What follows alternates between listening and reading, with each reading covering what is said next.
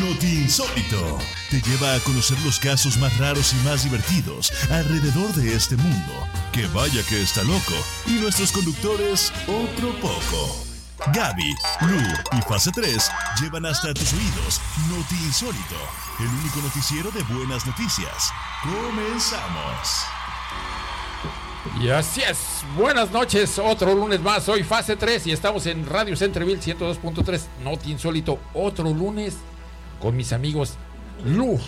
Lu, ¿cómo estás? Buenas noches. Muy bien, muy contento, mi querido Fase 3, a través de esta frecuencia del 102.3 FM. Fíjate que siempre que digo la frecuencia del 100, 100 Bonito. 102, 102, siento algo raro cuando, cuando tengo que decir el 100, 102. Sí. 102.3. Puedes decir. Como que hay algo ahí en mi español que me. ¿Cuántos, cuántos cientos? ¿no? Sí, sí, ¿cu- ¿cuánto siento? ¿Qué, qué, qué está pasando? No, pero es la frecuencia de Radio Centreville 102.3 FM transmitiendo para todo Montreal desde el downtown de esta misma ciudad con muchísima actitud y con mucha buena vibra y el día de hoy muy contentos porque tenemos invitados en la casa. Oh, sí, señor. Andamos, andamos muy internacionales. Mira, básicamente no son invitados, pero sí son invitados, pero no son invitados. invitados. Porque usualmente los invitados que tenemos en este programa son personas que nos vienen a contar acerca de sus logros, nos vienen a contar acerca de, de- de entrevistas y demás. El día de hoy tenemos co-colaboradores. Y compañeros del gremio. que compañeros del gremio que vienen a aportar en este programa. Y, y una de ellas, porque tenemos dos, dos personas que vienen a, a- a nutrir nuestro programa el día de hoy, una de ellas es una eminencia en los medios de comunicación en Sudamérica y para ser exactos, nada más ni nada menos es chilena. Sí, señor. Damas y caballeros, con ustedes, bombo y platillo. Laura Silva. Hola, hola, hola, ¿cómo están? Muchas gracias por esta invitación, muchas gracias Lu, muchas gracias Fase 3, porque estoy, estoy muy contenta de comenzar esta semana junto a ustedes y de haber aceptado esta invitación para traerles noticias insólitas. Me preparé, oye, pero día y noche. Llegaba, iba a dejar a mi hija al colegio, seguía estudiando, seguía estudiando, así que espero sorprenderlos. Eh, Estoy seguro que nos vas a sorprender, sobre todo porque Laura Silva Silva tiene una carrera de ¿qué? más de 25 años de carrera. Ah, sí, Guau. sí, sí. No vamos a decir exactamente los años, Ah, pero bueno, bueno. bueno, bueno, bueno, sí, sí, sí. Harta carrera en televisión. No, no se dicen los años exactos. Fíjate que yo también, yo también tengo mucho, mucho tiempo en la carrera, pero de los 100 metros, aunque nunca he llegado en primer lugar, pero Me puse como mi madre, no digas la edad, no me pregunten la edad. No, bueno, de, trabajé mucho tiempo en televisión y hace siete años que estoy acá en Montreal, en Chile. Soy mamá y DJ aparte también. Así es que contenta el mundo de las comunicaciones porque eso fue lo que estudié. Cuando yo salí del colegio estudié locución y animación de radio y televisión. Así es que Oh. haciendo lo que me gusta. Gracias por Todo un honor invitarme. tenerte aquí, Laura Silva. ¿A qué hora sales al pan? Es tu apellido, ¿verdad? Oye. Bienvenida. Estamos en la esquina, a la derecha. Y, y por si fuera poco, Laura Silva ganadora de los Latin Awards del Cierto, año sí. pasado. Sí, Co- ah, y también compartimos nuestro premio, querido, Compartimos el premio tú y yo, tienes toda la razón. Fuimos los dos ganadores de, de los repor- del reportero digital del año, del año pasado. Sí, sí. Y así fue como nos conocimos, mi querida Laura Silva y yo. Sí, sí, fue como un amor a primera vista Exacto. en las comunicaciones, ¿no? Así es. Eh, y no, tenemos muchos proyectos y muchas cosas que se las vamos a ir contando más adelante. Muy bien, exacto. Tenemos por ahí un programa de televisión que vamos a hacer pronto, pero eso va a ser en otro momento. En otro momento, Porque claro. este momento es el momento correcto para presentar a nuestro otro colaborador de la noche. Mi querida Así Laura, es, un hombre muy letrado, él viene de México y también nos va a dar su perspectiva desde otro punto de vista. Él además es abogado. Abogado. Y también un hombre de las comunicaciones, tengo entendido. Correcto, sí, este, me llamo Luis. Este, Aplausos para Luis entonces. Muchas Bienvenido. Muchas gracias, muchachos. Sí, este también nos gusta este la música mucho, tocamos la guitarra, hacemos ahí de repente cosas en YouTube también y pues sí nos dedicamos al, al derecho. Y a opinar burradas también, ¿verdad? Bueno, Bienvenido, Mira, entonces. realmente el derecho mexicano y las burradas tienen mucho que ver en sí. ¿No? O sea, Bueno, bueno, sí, sí hay. Fí- Fíjate, hay- hay Laura, que es muy, educada. Yo he dicho, tenemos un canguro, ¿no? Los abogados son como ratas así grandotas. Pero, pero él no está en México, él está aquí en Montreal, nos visita así desde es. México. Bueno, pues Un gusto. bienvenido, Gracias, bienvenido. gracias. Hace rato platicábamos acerca de cómo fue que, que Luis eh, está sentado en esta mesa. Bueno, pues la explicación La es muy no sencilla. Casualidades. No sabemos, ¿no? No. Eh, es Casualidades que, de la vida. Es que hay algo que se llama hermandad. Y la hermandad. ¿no? Nepotismo. El nepotismo, Nepotismo. exactamente. Y gracias al nepotismo de que es hermano de mi queridísimo Fase 3, pues tenemos a Luis en este Va- momento vamos a sentado ser- en la Vamos mesa. a ser claros. Vamos a ser claros. Bueno, él va a ser claro, yo no, ¿ok? Ok. La verdad es que ni, ni siquiera, ni siquiera nos parecemos. No, tienes toda la razón, ¿eh? Tienes toda la razón. Ni siquiera, ni siquiera nos pare- así que no podemos decir que somos hermanos. Ta- como tal, técnicamente no hay nepotismo. ¿ok? Exactamente, técnicamente no hay nepotismo, pero lo que sí hay es muchísima información el día de hoy, damas y caballeros. Y empezamos con esto que se llama Not Insólito. Este programa que es simple y sencillamente de buenas noticias, que se lleva a cabo todos los lunes a partir de las y media de la noche y que el día de hoy tenemos eh, pues un dolor en nuestro corazón porque nuestra queridísima colega eh, Gaby no se encuentra escuchando, no, más bien, nos está escuchando pero no se encuentra dentro de este, de este programa. Por cierto, nos manda un mensaje para saludarnos. Ah, Le mandamos un bueno. beso. Está- está- Le mandamos un beso enorme a nuestra queridísima Gaby. La, la mandamos de, de hacer un trabajo. Es fuera. corresponsal Gaby en este Corresponsal en momento. Bagdad, en Bagdad. De guerra. Bagdad. entonces, Exactamente. Eh, Está en Ucrania haciendo una Ah. cobertura en Ucrania. Así que le mandamos un fuerte abrazo a nuestra queridísima. Gaby, que la queremos mucho y que la, la esperamos para la próxima semana, ¿no? También. acá la veremos. Eso es, lo, eso es lo más importante, que la esperamos para la próxima semana y que, y que estemos muy contentos de, de tenerla una vez más con Que nosotros. tome el, que tome el, este, el, el tren, El Uber. el Uber, el Uber Eats para acá. El Uber. Llegue, llegue el lunes. Sí, pero lo tiene que tomar ya. Sí, Sí, si si no, no llega. si no, o no sea, llega, porque sí. ya la tarifa dinámica cambia. Ya ves que es noche y luego la diferencia de horario. Y que sea el Uber Eats para que llegue con Sí, comida. sí, Para que llegue con comida, exactamente. Sí. Así es. Y vámonos con la primer nota que el día de hoy nos la va a dar nuestra queridísima Laura Silva. Escuchen esto, por favor. Construirán ciudad flotante en Japón. Pero, antes de que se me emocionen, les voy a contar que no estará flotando en el aire, como nosotros pensamos, ¿no? Será que es la que hablamos de Goku. De en Goku. el agua, señoras y señores. Ok. En el agua. El vicegobernador de Tokio, Manabu Miyazaka, dio a conocer un ambicioso proyecto del gobierno metropolitano de dicha ciudad para construir esta ciudad futurista en plena bahía. La ciudad flotante estará ubicada en el área de Tokyo Waterfront City y por el momento el nombre del proyecto es Tokyo Bay SG. ¿Qué les parece? Qué, qué raro que tengan nombres en inglés cuando es en Japón, pero en fin, ¿no? Hoy sí, sí, sí. Sí, Mm, Yo le hubiera verdad. puesto como flatandito en el agüita. Una cosa así, algo más divertido, ¿no? Flota tu ciula. Sí, sí, sí, sí. En esta área misma que ahora no hay nada, se encuentra totalmente despoblada, se llevaron a cabo, fíjense, las competiciones de canotaje y remo durante los Juegos Olímpicos, estos que fueron en Tokio el año 2020. Ok. Los últimos meses también se utilizó para almacenar contenedores y procesar basura. Hasta ahora se ha completado una quinta parte de este desarrollo y las pruebas del proyecto comenzarán el próximo año.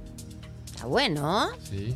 Hay 55 empresas, universidades y organizadores, organizaciones comprometidas con este proyecto, incluyendo a Konami, famosa desarrolladora de los videojuegos como Castlevania o Metal Gear Solid. Claro, todo el mundo conocemos a Konami, que, que, que no solo, que no, Konami no solo ha hecho esos juegos, digo, es muy famosa por esos juegos, pero se ha aventado muchos otros más. Eh, bueno, acabo de destacar que Konami es una empresa ya antigua en Japón. Claro. De hecho, este, como empresa eh, ha diversificado mucho. Ahorita ya hacen máquinas que se llaman pachingo, que son como de monedas. ¿Ok?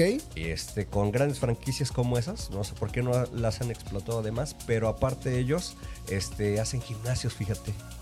Hacen gimnasio, o sea, aparatos gimnasio. para gimnasios o gimnasios. Gimnasios de Gimnasios. Konami. Órale. Han diversificado mucho. Sí, ¿Es han eso lo que hace. Mega Man? ¿Mega Man Sí, es- no, no, Capcom. Es Ah, Capcom. perdón. Capcom. Konami ha hecho Castlevania, ha hecho este. eh, híjole. Tortuga Ninja llegó a ser. Según yo recuerdo haber visto en algún momento un. Me parece que PS, el, el- el- el de fútbol soccer, es de Konami, Sí, ¿cierto? Sí, sí, sí, exacto. Sí, sí, sí, Ok. claro. ¿Saben que también será Pro una ciudad ecológica? Una de las cosas que más me llamó la atención cuando yo viví en Japón, cuando Ajá. estuve de gira con el Cirque du Soleil, eh, que es un país muy, muy ecológico. Teníamos cinco tipos de basuras que teníamos que separar y no había ninguna basura en la calle. Y la gente que también fumaba en partes que no está, eh, que son prohibidas, o sea, que no está permitido fumar, eh, les pasaban parte, o sea, ticket.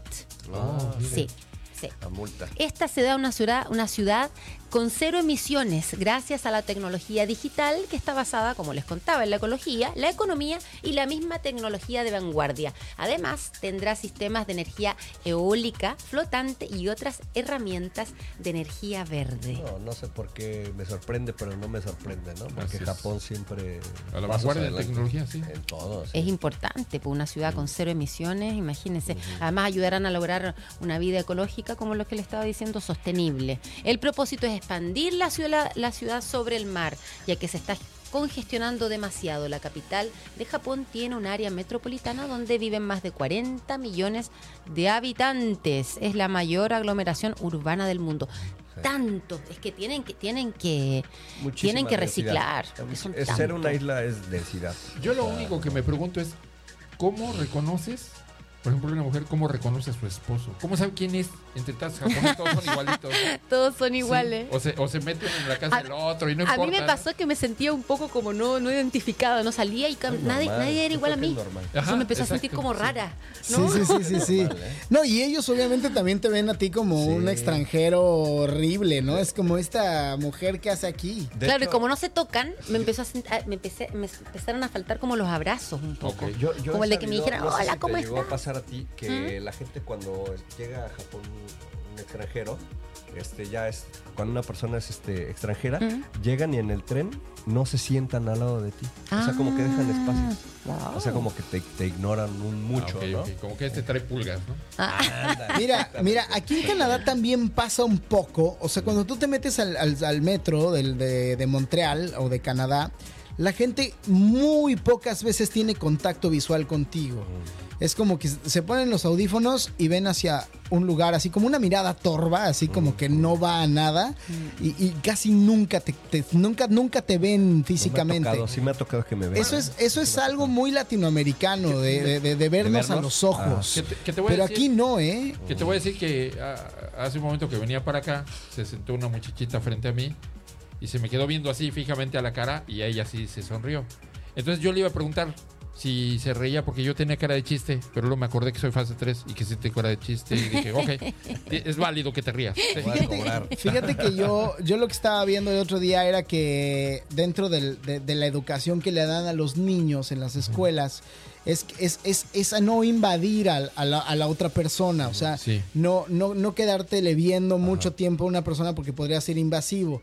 Pero si alguien ve a alguien por más tiempo, la mejor manera de como detener eso es darle una sonrisa y voltearte.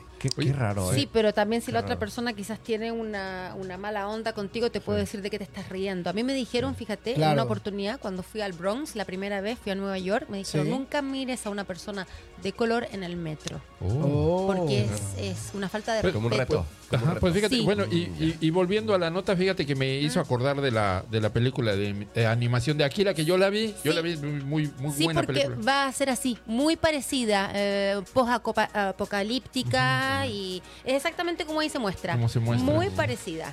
Después de toda la golpiza, imagínense, la, la tranquiza y el azote que nos dio el COVID, la idea de estos gobiernos es comenzar a crear ciudades sostenibles y que estén preparados para enfrentar cualquier tipo de amenaza global futura, como las enfermedades infecciosas y el cambio climático. Muchos países de Latinoamérica deberían de, Mm. Aprender un poquito de, de Japón. Pues yo creo que ya habíamos aprendido. Mira, los, los aztecas ya habían hecho sus Sí. chinampas en Xochimilco de una O manera sea, de muy hecho lo están copiando entonces. Sí, desde hace más de 500 años y ahora, y si hay que muy modernos, no sé qué, na- nada, nada, Sí, ya- nada. ya-. Es más, incluso Venecia, o sea, Venecia Sí, también lo hizo hace más de 1200 De años. otra forma, ¿no? Con un cierto tipo de madera lo incrustaban en el Lo empotraban. ¿no? Es como la palabra, Es exacto. Como que hacían castillos, digamos. ¿no? Exactamente. O sea, hacían un fondo. Ándale, palitos, como palitos, castillos palitos, palitos, de, de Y construcción. hacían el, el- el- La el chinampa. acabado. Sí, y así sigue. Y es muy interesante, la verdad es muy interesante tu nota. Muy bien, pues un aplauso para, para Bien, no, Tokio. Solo uno, solo uno. No, varios, Ah, varios aplausos para me Tokio. encanta que- Insólito, estoy aprendiendo un montón, ¿eh? Sí, aquí se aprende siempre de todo y sobre todo de los japoneses, de los Claro. niños, de los perros. Bueno, aquí hablamos de todo un poco. De las niñas que Pero de lo que casi serpientes. nunca hablamos es acerca de las hormigas. ¿O ¿De sí? ¿Fase 3? No recuerdo haber hablado de las hormigas alguna vez. Pero bueno, hablando de hormigas, fíjate que un equipo de investigadores publicó un estudio en un lugar que se llama. Ah, le voy a pedir a Laura que ella se habla inglés, que me pronuncie esta, este lugar donde se hizo este estudio. A ver, ¿cómo se, se llama, llama- este lugar? Acá. National Academy of Sciences. Yes, ese, Proceedings, Proceedings of Ah. National Academy of cosa. Science. Yes. Ah, canijo. Ahí me- está. Thank you so much. Para que no digan que no. Bueno, hasta ahora, yo también, yo también, a mí no me chingles, ¿ok? Ok. A mí no me chingles. Y hasta ahora se cree que este conteo, se están contando las hormigas, es el cálculo más cercano a la realidad en cuanto a hormigas hay en nuestro planeta. No sé por qué hay gente que le gusta perder su tiempo en esto, pero es muy interesante. Bueno, pues es que la- las hormigas son igual de valiosas que tú. Sí, Obviamente pero, de- pero las contarías. debe haber un censo, debe haber un censo de, hormigas. No sé, No no sé sé si eso es fue un cumplido o fue un Sí. este. O una ofensa, gracias. Yo también te quiero. Somos seres vivos, hermanos. Ah, sí, bueno, ahí sí Somos seres vivos. O sea, mira, mira, mira, pen- pensemos en algo filosóficamente hablando. Sí. Si es que se supone que tenemos un Dios o crees en un Dios Ok. Y ves la anatomía de una hormiga y la complejidad que hace vivir a una hormiga, junto con la complejidad que hace vivir a un ser humano, Ok. ¿por qué crees que vales más que una hormiga? No, yo no dije eso. No, no, Yo- no, yo, yo nomás lo Yo- pongo en la mesa. Yo, solo digo que ¿quién se toma el tiempo de, de- de ir a los lugares donde viven las hormigas y contarlas una por una? y hacer un censo, ¿no? Sí, hacer un censo. O sea, o hay una, hay una. ¿Cómo lo hacen? Sí. ¿Cómo es que.? O sea, yo, Sí. yo no creo, porque de hecho, ni están determinados los, los tipos de especies que hay en este. Sí, ¿por qué yo no lo Los escucho? tipos de especies que, de insectos que hay. Tenemos aquí un. A ver, ahí, Ahí está. Ahí estoy, ahí estoy. Tenemos ahí, eh, se movió mi cable de. Pareciera que perdón, sí. te- tengo- Aquí estoy. Ahí está. Ah, gracias muchachos. ya me están está. boicoteando a mí. Aquí alguien me pisó el cable. Fue indebido. La mafia del poder aquí La mafia me está boicoteando. La mafia del poder No, te lo, estaba dejando lo sin que les decía es que hay, son tantos insectos que ni siquiera están determinadas las especies. Hay una variedad es. inmensa de insectos. Claro, porque aparte está la hormiga chicatana, la hormiga negra, exacto, la hormiga albina. La chicatana es la que se mete, la que se sube a los microbuses a robar en México, ¿no? Oye, ¿estará, está mara- ¿estará mal que diga esto? Es que en la universidad yo tuve una compañera que así le decían. Chicatana. La hormiga chicatana. No, no, No, sí, no, así de- Bueno, pero es que ah, aparte, la- es que aparte la hormiga chicatana tiene la cualidad de morder muy fuerte. Ah, bueno, eso sí ya no, no, pero o sea, ya nada más ¿Por qué visual. le Así le decían decían. así? ¿Por En eso nos parecemos mucho los chilenos con los mexicanos. Puta, que somos buenos para poner sobre Sí. no. Sí, Pues, no, pues, pero- yo, yo sigo pensando, no sé cómo o de dónde sacaron una, un departamento, un, un- un- una oficina del censo para llevar a cabo este recuento de insectos. El incen Pero- del, del- ¿Cómo el, se llama? el incen de los insectos. Inegi, Inegi. el INEGI para- de los insectos. Pero los científicos revisaron una gran cantidad de estudios previos y finalmente se quedaron con unos 500 artículos que combinaron en una sola base de datos, asesaron. O sea, no nada más fueron y contaron uno por una por una las hormigas, sino que además, pues, como se, se- son igualitas la mayoría, lo metieron en una base de datos para que hiciera el trabajo la, la computadora, ¿no? Es Wow. sabido que las hormigas se encuentran en casi todos los hábitats, a excepción de los polos. O sea, no hay en Polo Norte, Sí, Polo sí, Sur, ahí no hay. Este estudio ha sido el primero en investigar, sigo pensando que es algo raro, de manera empírica cómo se distribuyen las hormigas en las zonas extremas, confirmando que los bosques y las regiones áridas de los lugares donde las hormigas... Perdón, lo voy a decir de nuevo, confirmando que los bosques y las regiones áridas son los lugares donde más hormigas se encuentran. Debe de ser. Y donde menos hormigas hay, pues es en los sitios donde en los que se da mucha más presencia humana. O sea, tú ves hormigas y dices, hay muchas hormigas, pero realmente hay pocas hormigas. Ok. O sea, Sí, donde hay eh, más humanos, donde- hay menos hormigas. Eso es. O sea un- que hay muchísimas hormigas. A mí me gusta cuando las veo y llevan su pedacito de azúcar ahí. Sí, Sí, hay sí. diversas espaldita, ¿no? de las chiquitas, unas negritas. de las ¿no? negritas, sí. Donde Son menos un poco hormigas. más grandes, Bueno, esa, parece. le- esa les Sí. voy a decir, este. Afroamericanas, ¿ok? Porque luego voy a tener problemas de las cosas que yo menciono. Pero donde menos hormigas hay, bueno, como les decía, es donde hay, men- donde hay más humanos. Ahora, Mm. ¿qué sentido tiene contar a las hormigas y compro- comprobar en qué hábitats es la que, la, la que más les acomoda? Las hormigas mueven hasta 13 toneladas de masa de suelo por hectárea cada año, por lo que tienen una gran influencia en el mantenimiento del ciclo de nutrientes y también juegan un papel decisivo en la distribución de las semillas de las plantas. O sea, es el Claro. trabajo como de la, como las abejas. colonización Mm. de la abeja, pero obviamente a nivel este de semilla, ¿no? de semillas, sí. Por el momento probablemente. ajá. se conocen más de 15.700 especies. ¿Sabes que ahorita que hablaste de los insectos, este, me acordé eh, como un dato curioso. Alguien Mm. dijo una vez que si Dios amara al- a los seres vivos, amaría a los escarabajos. O como cuando te preguntan qué animal o qué insecto te gustaría representar o te gustaría ser. ¿no? Sí, Las hormigas son trabajadoras. Yo creo que sería Sí, una hormiga. Una hormiga. Sí, una hormiga. Bueno, pues hay 15.700 especies y subespecies de hormigas y es probable que haya un número muy similar aún sin descubrir. Pero bueno, Uf. ¿cuántas hormigas hay en el planeta para llegar a términos y conclusiones? Pues 50. Primero deben saber que, para que se vayan dando una idea, somos 8 mil millones de humanos en el mundo. Se estima que habría aproximadamente 20 mil billones de hormigas compartiendo el planeta con nosotros. Oh, wow. O sea, esto quiere decir, es una cifra como de 20 acompañado de 15 ceros. Son muchos ceros. Yo, Mm. yo, yo no podría... el ¿Cómo lo escribimos? A ver. eh, ¿Cómo lo escribirías? No, yo- ya olvídalo. Ponle 15 ceros y ¿qué ya. dicen? El número más grande es el Googleplex. Sí, ve- sí, Ah, mira, está. teníamos Es ese, ve- ¿no? ve- Sí. 20 Ahí está. muchas, 20 Mm. muchas, 20 no, muchas, 20 mil, titipuchal. 20, Sí, sí, sí. Yo Por podría eso- decir una palabra más fuerte, pero en este programa ya no me dejan hablar mucho. 20 mexicano. tipuchal. Tipichmil. 20 acompañado de 15. Exactamente. De 15 ceros. Exactamente. 15 ceros. Entonces, por cada persona que habita el planeta, hay más o menos 2 millones de hormigas por cada uno de nosotros. Yo no sé, pero hay gente, ¿sabían que existe fobia a las hormigas?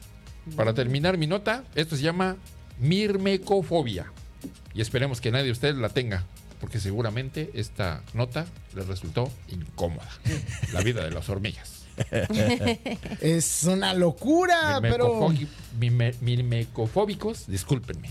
Mirmecofóbico. Oye, súper al- albureable esa. Sí. Súper albureable. Sí, ¿verdad? ¿no? Sí, Así sí, hasta. sí. a sí me dio como asquito, ¿eh? Oye, pero es que es que sí hay mucha gente que se ha muerto por las hormigas, literalmente. Ah, no sabía eso. Sí, sí, por ejemplo, en África hay gente que se A la marabunta. la- Ajá, la se marabunta. les mete Ah, las hormigas bueno, por todos lados y, y- y los matan. Pero bueno, nos vamos a ir con música para después nos después irnos a un pequeño corte musical. Esto que vamos a escuchar es de Duncan Du, se llama En a un minuto de ti. Ah, eh, Es un, es un rolo, no, no, no, no, Claro, que, que de verdad. Vale. ¿Mandé? Mikel Erenzu. Es de Meki, Mikel Erenzu, tienes toda la razón. Pero ¿sabes qué? Ya cambié de parecer. Vámonos con un minuto de ti, de Duncan Du. Duncan Du, ajá. Está muy aquí- bonito. Y aquí lo tienes escuchando en Radio Centreville 102.3 FM. Es insólito.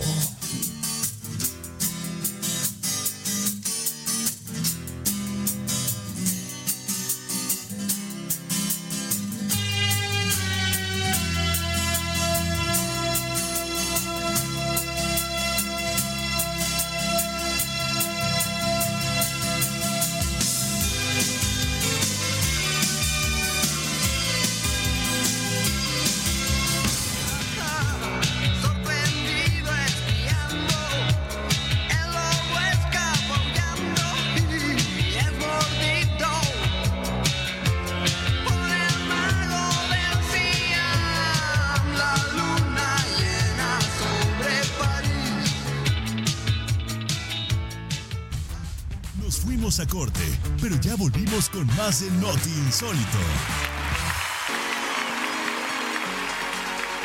Sí, así es. Acabas de escuchar esto que se llama el hombro. lo- el, el hombro, no, no es el hombro. Bueno, es que hay que tener cuidado cuando el hombro está en París. No, no, no, espérame, ¿cómo que?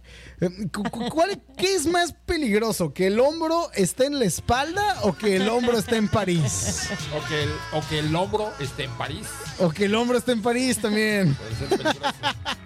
No, mira, ahí la tenemos todavía de fondo. Es que no sé, el hombre lobo en París. El hombre, el hombre y el hombro en París. ¿no? El hombro con el hombre. Ah, no, no, no, ya, suficiente. Esto es Radio Centreville 102.3 FM, Noti Insólito. Muchas gracias. Y esto fue Lobo Hombre en París. El hombre, sí. Qué buen Lobo. tema. El hombre temazo. lobo en París. Un tema ¿Cómo Muchos recuerdos. ¿A qué te recuerda eso? Uh, a la playa, por ejemplo, con Sí, mis amigos.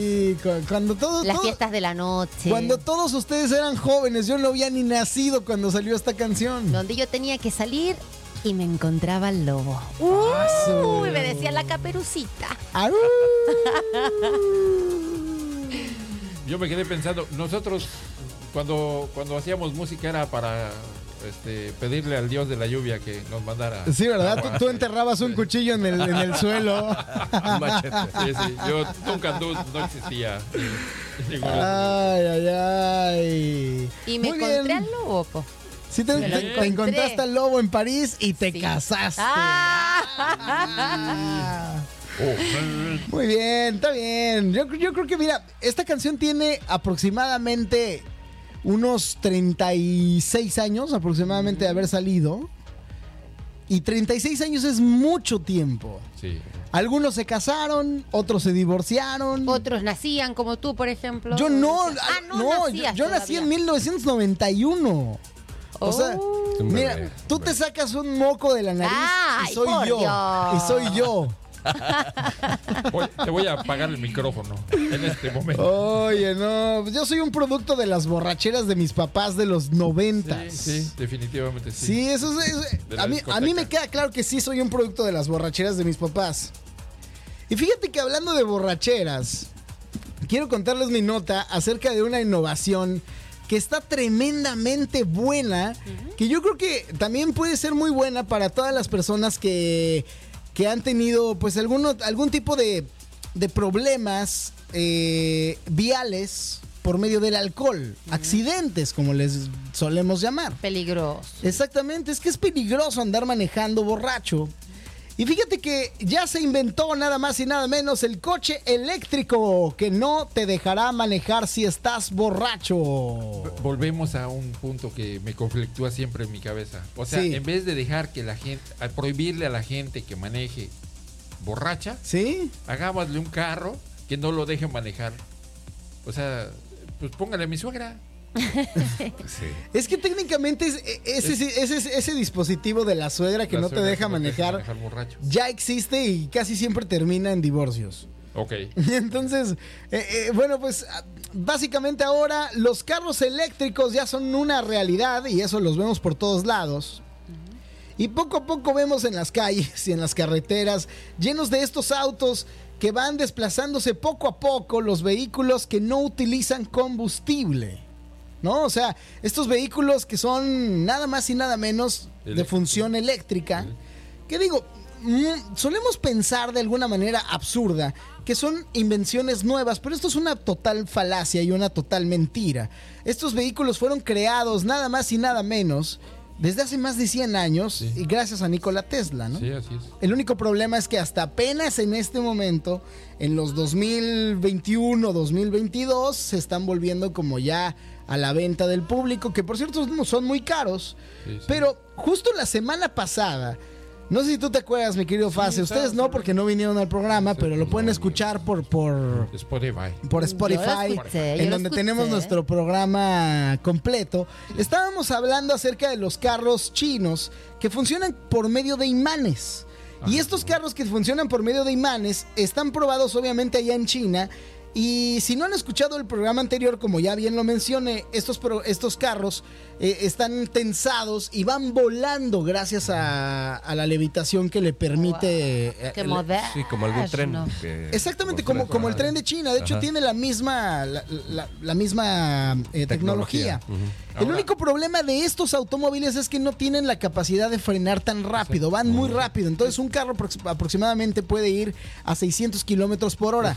La pregunta que hacíamos la semana pasada es: ¿cómo lo frenas? No, y que- ¿cuándo lo va a alcanzar el, el tránsito para Claro, infraccionarlo? No, bueno, ahí sí para que veas, ¿no? Ya, ya ni para que la pinche, la fotomulta No, no lo- logre hacer la foto, Te ¿no? voy, te voy a decir, ¿tú sabes A por ver qué si está- circula o no. ¿Tú sabes por qué están probando estos vehículos en China, verdad? ¿Por qué? Porque tienen la mayor cantidad de población. Sí. Entonces, de alguna manera, reducen la población probando estos carros. Claro, aplastando a todo el mundo. Con maña, exacto. maña. Oye, como los que veíamos en los supersónicos. Algo así, Ah, sí, algo así. supersónicos. Autos voladores. Y, y bueno, yo, yo hago una pregunta acerca de estos autos voladores. Imagínate un choque de, au- de dos autos voladores en el aire. Es que ahí ya a van a tener que 600 hacer las kilómetros por hora Polvo. Van a tener que hacer las carreteras como lo mismo que hacen con los, con los aviones. Con los aviones. Con los aviones. Eh, rutas trazadas, ¿no? Rutas Demasiada trazadas. ingeniería a la cual en este momento mi cerebro no Sí, me da para Pero vamos para allá, ¿eh? Vamos Sí, sí, para sí. eso, Sí. vamos. Damas y caballeros, estamos viviendo un Black Mirror. Así es. Pero la gente no se quiere dar cuenta. Pero mira, para seguir con mi nota, los coches eh, que son obviamente eléctricos son coches por supuesto menos contaminantes, hacen menos ruido y son mucho más avanzados con paneles táctiles y con muchas otras tecnologías de punta y en el futuro obviamente serán mucho más inteligentes, capaces de detectar el estado de un piloto en cualquier momento. Por ejemplo, si el piloto está perdiendo la vista Y está poniendo atención en un celular o está volteando a ver a la chiquitota que trae la falda ahí como que se le está saliendo la pierna, Sí, sí. el automóvil Caray, empieza Ah, a frenar. del agarrar. Sí, sí, es sí, sí. automático, ¿no? Exactamente. Como que le quiere cambiar la palanca de velocidades y pues, es automático. Y en efecto, eh, eh, el automóvil podría darse cuenta eh, por medio de unos sensores que van conectados hacia los ojos, hacia dónde va la vista de la persona. Y de esa manera sabrían, sensores, sabrían exactamente si la persona está poniendo atención o no. Por ejemplo, es el nuevo eh, coche eléctrico Volvo que gracias a su sistema de comprensión del conductor podría saber incluso si ha bebido también más de la cuenta y, y podría detener el vehículo en su consecuencia. Este mismo automóvil Volvo, para no dar mucho, mucha vuelta al respecto, pues nada más y nada menos. Todo el mundo sabemos que los automóviles Volvo son muy buenos, ¿no? Sí, sí. Suecos. Son los más seguros, de hecho. Son- sí, sí, sí, y que duran más tiempo también. Sí, sí. Entonces, este automóvil Volvo está usando nuevos sensores de alcance de detección de luz LIDAR, que es un radar, el cual se ha utilizado ya para, por ejemplo, en las selvas, eh, en, en las zonas eh, de Centroamérica, para encontrar antiguas civilizaciones escondidas en la selva. Con este, con este sistema LIDAR. El que es- dorado están buscando. no, no, no. Es, es un radar, es un radar que, que- que sabe exactamente dónde están ciertas cosas. Y puede guiar exactamente dónde están los ojos. De hecho, los iPhones Sí. tienen, tienen Sí, sí, sí. este, este, este tipo de, de radar.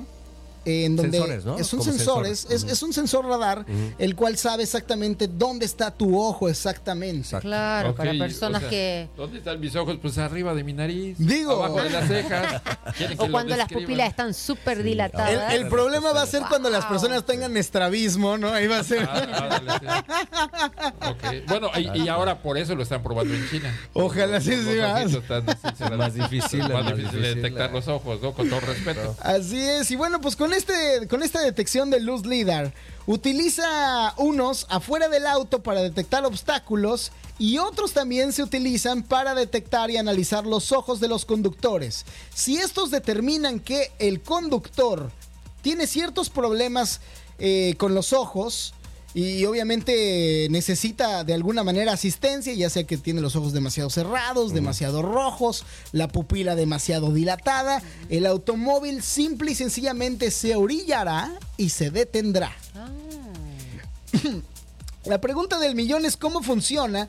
Bueno, pues el automóvil primero emitirá una serie de advertencias al conductor si sus sensores determinan que está ebrio y luego procederá, como bien lo he dicho anteriormente, a reducir la velocidad del automóvil y detener el automóvil y encender las luces de emergencia.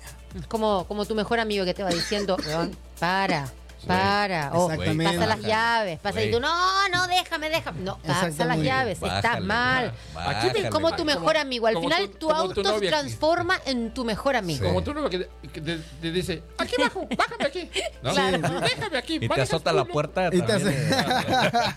Te azota la puerta. En una de esas, así como vamos con la tecnología, en una de esas, el, el auto te baja del carro. Ándale, te sí, ya, me dice, voy solo. ponte en el lado del copiloto. Yo te voy a dejar a tu Sí. casa. te Y digo. si No te lleva a bajo tu del casa. carro y aquí te quedas. me voy ¿no? para la casa. Me voy solo. Me voy solo para la casa, Me voy exacto. solo. Exactamente. Y bueno, pues de, est- de esta forma, eh, los diferentes patrones de ojos pueden identificar distintos estados del conductor, como lo hemos dicho, alertando en consecuencia, por ejemplo, si el conductor está mirando muy poco la carretera, quizás está enviando tal vez algún mensaje.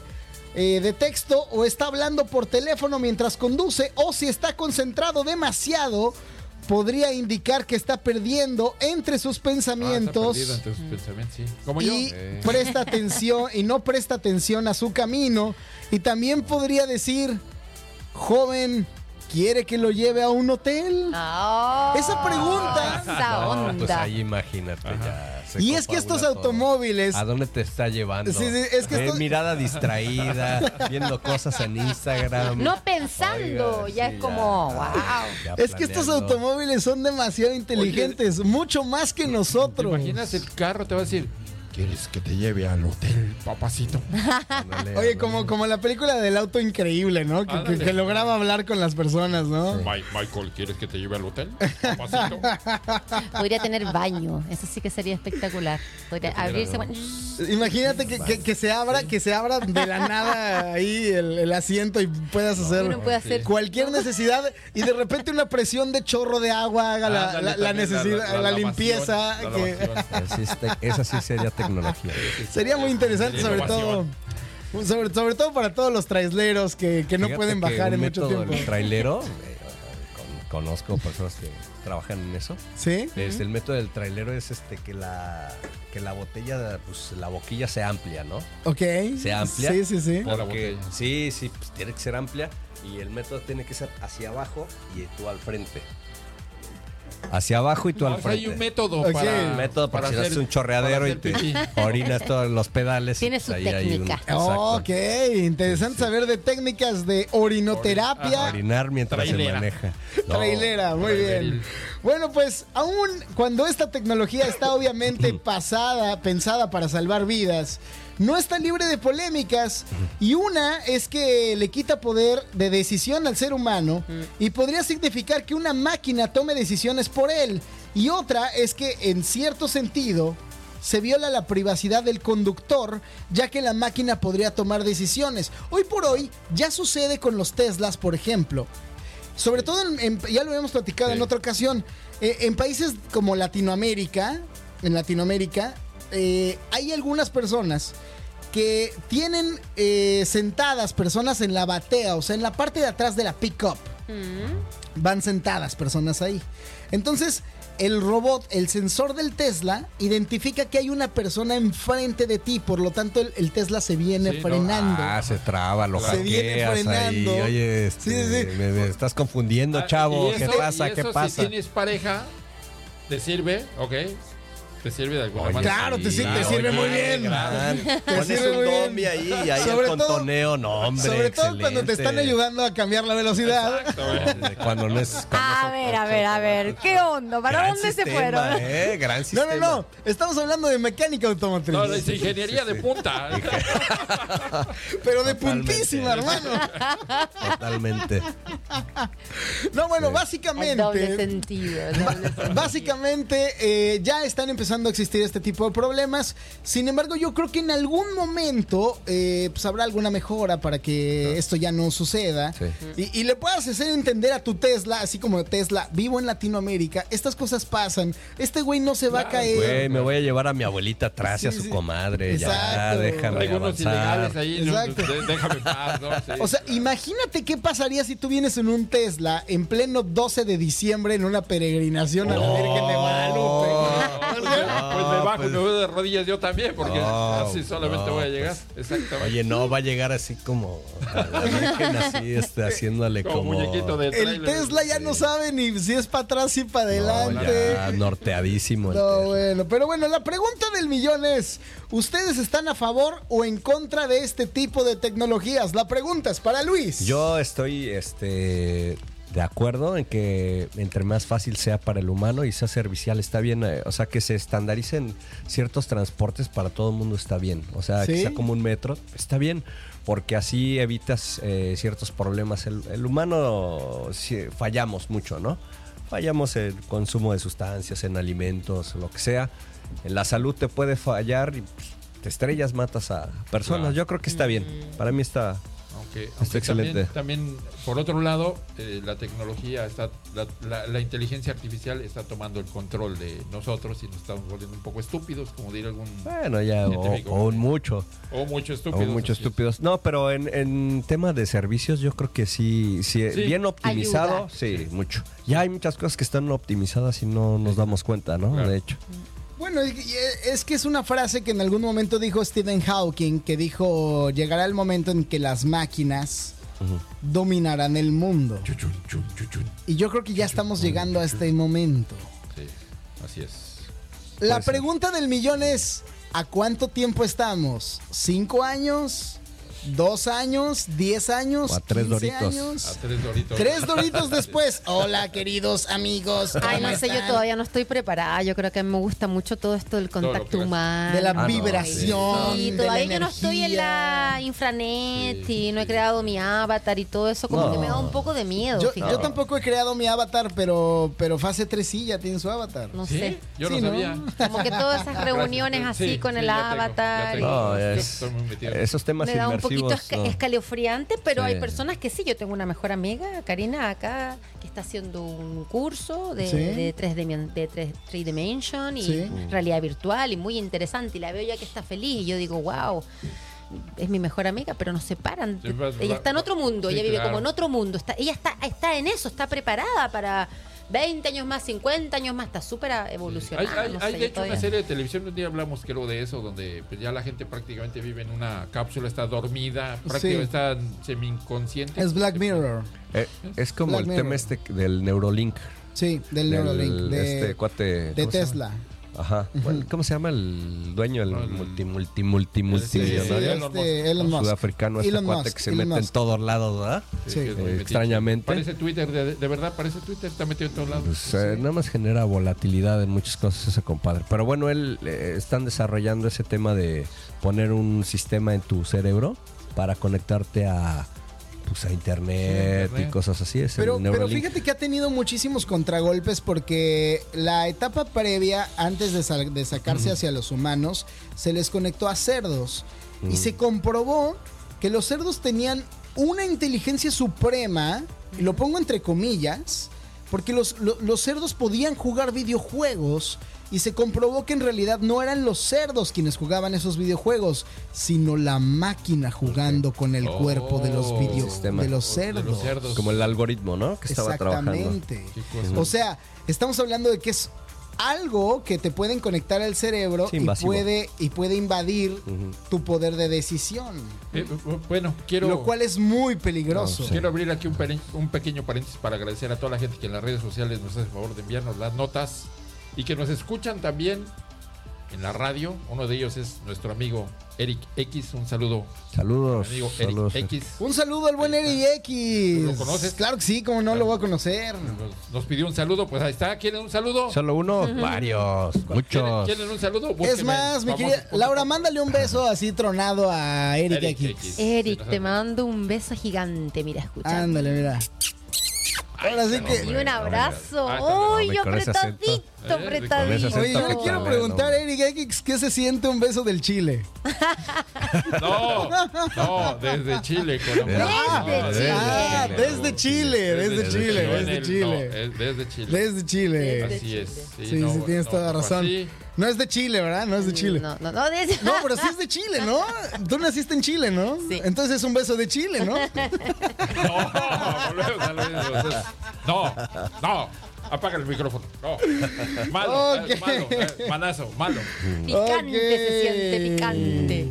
Oye, pues nos vamos con la siguiente nota, damas y caballeros. La siguiente nota es para mi queridísima Laura, que desde hace rato estaba más que preparada para esto. Y esta nota se llama Desmintiendo. Oye, ayúdenme. ¿Será verdad o será mentira?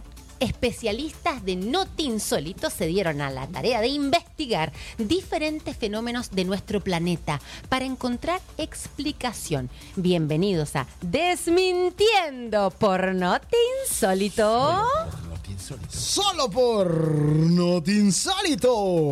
Otra vez estamos de estreno hoy, les voy a contar, porque ah, vamos a dar el banderazo de salida a la sección Desmintiendo. Aquí vamos a tratar de contar la realidad sobre algunos mitos que nos han acompañado por años. Claro, mostrando la explicación que expertos nos han dado a estos. Iniciamos con uno de los misterios que nos traen asoleados desde hace rato, los círculos en los campos del cereal. Esas figuras que a veces aparecen, ¿no?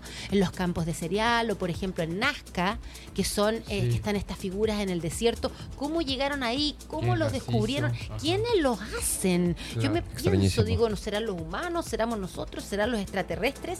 Bueno, hay todo un interrogante. Este tema yo sé que les va a encantar a los amantes del fenómeno ovni. Todos ellos se volvieron locos a finales del siglo XX con la aparición de los llamados círculos de maíz. Se trata de extraños dibujos que aparecen sin explicación, algunos en los campos de cereal, de diversas partes del mundo y que muchas personas adjudicaron al aterrizaje de naves extraterrestres. ¿Qué piensas espacio. tú? Que llegaron. Que llegaron bailando cha-cha-cha. Ah. Estoy seguro que sí. Los marcianos llegaron ya. sí. Y llegaron bailando sí. ricacha, ricacha. Oye, pero son espectaculares estas figuras. Uno las ve y dice, wow. Pero creo que todo el mundo se energía". han visto ya, ¿no? Sí, Eso. pero eh, fíjate Famosas que se hicieron en En Inglaterra. Inglaterra. lo interesante es que cuando nacieron estas figuras, eh, no había como tal drones. Y solamente Sí. se pueden observar desde 40 o 70 metros hacia arriba. Cierto. Y eso es lo que ha hecho como que la gente siga dudando que esto pueda ser cierto, a pesar de que ya se ha demostrado cuál es la técnica para poderse hacer. Lo que sí está muy complejo es que para poderlo hacer necesitas una perspectiva desde arriba. Y ahí es donde todavía hay alguna laguna, hay una laguna mucho. que nadie puede resolver. Muchísimo tiempo libre. Y muchísimo tiempo libre. Muchísimo. Sí, sí, sí. Incluso dejar los videojuegos, Te- imagínate. Tendrías que dejar los videojuegos. Yo no dejaría los videojuegos. Y sobre Yo soy- todo- Yo soy de esos cerdos que no dejan los videojuegos. Mira, yo me dedico, yo, yo tengo otro trabajo pe- a- a- a- a- aparte de la radio, Ajá. en donde nos dedicamos a hacer eventos masivos. Sí. Por ejemplo, nosotros hacemos Comic Con, o hacemos el montaje de Fórmula 1, o hacemos el montaje de, de- de ciertos este, exposiciones en el Palacio del Congreso. Y realmente son infraestructuras muy grandes que se tienen que ver desde arriba y se tienen que dirigir desde arriba vía radios. ¿Ok? Eso, al menos en, en- en nuestro entendimiento de ser humano baboso, estúpido. Pero si eres un extraterrestre, pues nada más llegas, truenas el dedo y aparece, ¿no? ¿O no? ¿O No cómo sé- funciona? No sé si tengan dedos los hermanos del espacio, es que ¿sabes? pueden ser También. tentáculos. Pueden ser tentáculos. También. Bueno, si tienen tentáculos, pues está más fácil que tienen ocho. ¿no? Entonces sé lo hacen rápido. ocho. ¿Saben en el, en el en el año que estos estos estas figuras de maíz se hicieron saltaron a la fama Ajá. en el año 1980? Fue cuando se observó el primer círculo y un periodista del Wiltshire Times visitó el lugar y sugirió que eran demasiado perfectos para haber sido hechos por la lluvia o el viento. Ahí Ahí, está. comenzó Está, ahí el está. interés mundial. Entonces todas las personas querían saber. Todos los medios de comunicación empezaron a preguntar ¿no? por este nuevo fenómeno y se hizo multiplicar la aparición de círculos por todo Gran Bretaña. sobre todo cerca de lugares considerados mágicos como el Stone Age, en la colina de Silbury. Yo no fui, fíjate, yo estuve en, en- en- en Inglaterra, pero no fui al Stone Age, pero es un lugar que dicen que tiene bastante energía y también toda la gente se pregunta cómo, ¿Cómo se ¿Cómo formaron cómo esas se rocas? formaron no? esas Ujú. rocas. O ¿Cómo nosotros, la gente chilena, no tenemos la Bueno, isla de yo- Pascua. yo sí- ¿Cómo, yo sí Ah, tengo sí, cómo idea sí. llegaron de. los Moai? Sí, Ahí. Sí sí, tengo idea de cómo se formaron sí. las rocas, pero no cómo llegaron ahí. No, no, no, pero sí hay, sí hay una teoría de cómo llegaron los Moai, ¿no? Que parece que los ataron con unos, con una, con unas cuerdas Ajá. y los hicieron mover de lado a lado, de modo de que podían Parece caminar y, y- y los pusieron en donde los Bueno, pero son teorías, ¿no? Son, Son teorías. teorías, Lo que sí no hay manera de, de contestar es cómo alearon y cómo forjaron esas, esas grandes Pero estructuras. eso era, esa, esa teoría que estás hablando tú, era, ah, era cuando, era antes de que encontraron la base, porque en la base están multiplicados ellos mismos. Todo lo que tú ves hacia arriba ahora está Oh, sí, multiplicado está hacia abajo. Eso tienes no toda la razón. base. Eh, Rarísimo. ti- ¿Cómo- tienes, cómo? tienes toda la razón porque tienen cuerpo, ¿verdad? Y tienen pies y Claro, todo. lo mismo Sí, que sí, tú ves sí. hacia arriba está, Está hacia abajo. abajo. Y eso Qué se raro. descubrió ahora hace poquitos años atrás. Eso ¿no? tienes toda la razón. Entonces dices, ¿cómo? O como Machu Picchu, las piedras también. Sí. ¿Cómo se llevaron ahí? Esas, Eh, todas esas de- piedras cuadradas, ¿cómo las De subieron? hecho, creo que hay otra, otras figuras en, en América,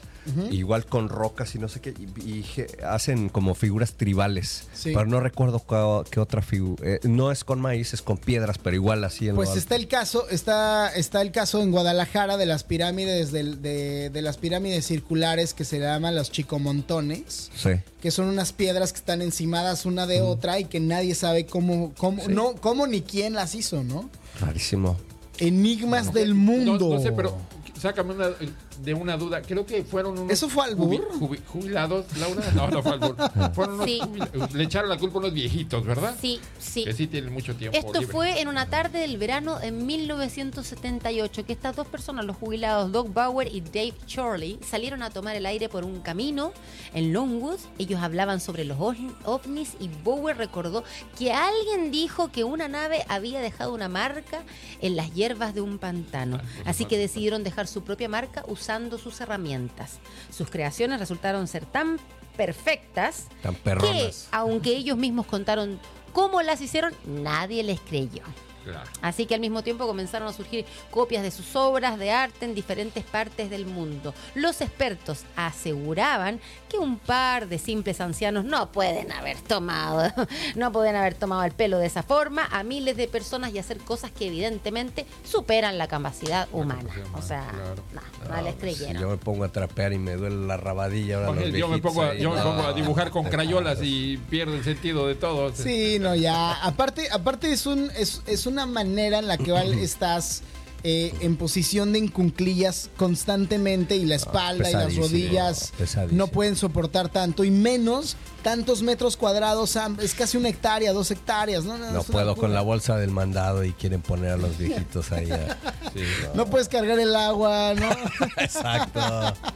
Fíjense que Doug Bauer hizo una demostración de su trabajo en el año 1999 para las cámaras de la BBC.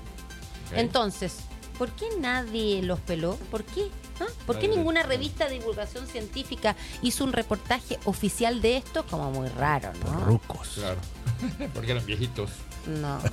Eso sí, muchos piensan que varios de estos dibujos gigantes pueden haber sido hechos por humanos, pero también que algunos podrían ser mensajes de otro planeta. Entre la confusión ya no sabemos cuáles son reales y cuáles no. También hay quienes creen que el gobierno les pagó a Doug y a Dave para decir esto y así ocultar la realidad. Mira, eso- ese, ese punto en específico me parece muy, muy posible.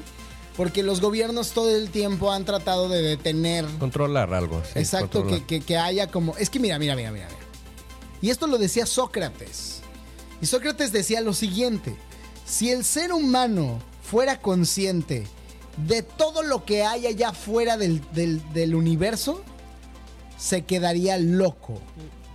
¿No? O sea, si nosotros nos hiciéramos conscientes de todo lo que hay allá afuera, afuera de nuestra atmósfera, y pudiéramos entender la cantidad de vida que hay afuera del mundo, nos quedaríamos locos. Perder Todas los estribos, ¿no? Sí, sí, sí, o sea, Perder el estribo de las cosas. porque estamos, estamos muy apegados a nuestro ego y a creer que solo nosotros somos los que existimos.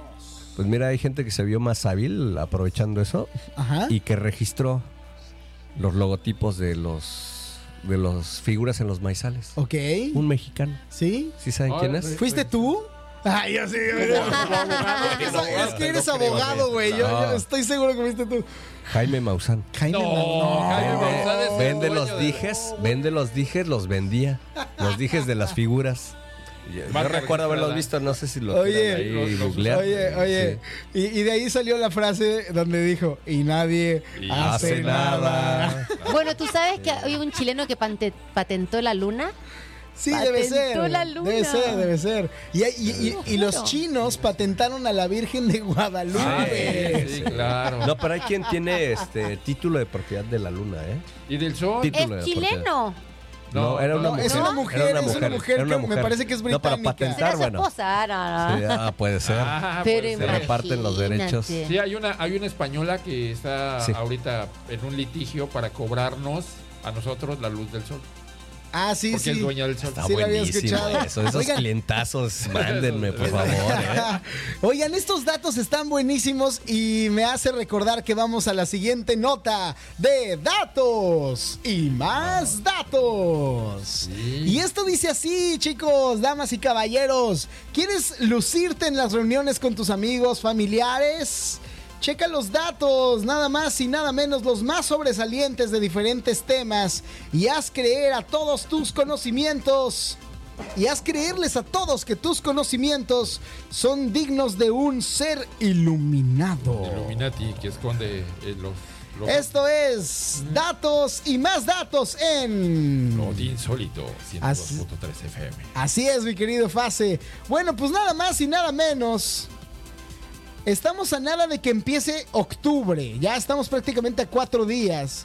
Y esto significa que la fiesta alemana más famosa a nivel mundial y una oportunidad para entrarle a la chela como si no hubiera mañana ya está aquí y es la Oktoberfest. Sí, la, señores. La caguamisa. Un aplauso, cómo no. La caguamisa.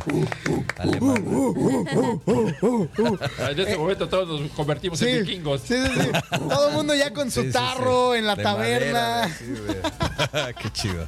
El Oktoberfest está ya a nada y por eso, y porque es una celebración que nos gusta muchísimo, aunque luego no podremos manejar los coches eléctricos de Volvo, porque pues, nos- Claro, claro. Ya no vas a poder manejar los coches Ya. eléctricos. No, ya, borrachos. no puedes ir. Te Ya. va a decir, oye, no, no puedes entrar. Des- Te van a regañar en tu casa. el carro te va a decir, señor, no puede manejar, señor, no puede manejar. Exactamente. Bueno, pues aquí van algunos datos locos sobre este alegre festejo que mucha gente seguramente desconoce. Y el punto número uno es, según la propia página oficial del evento de Oktoberfest, inició con una boda.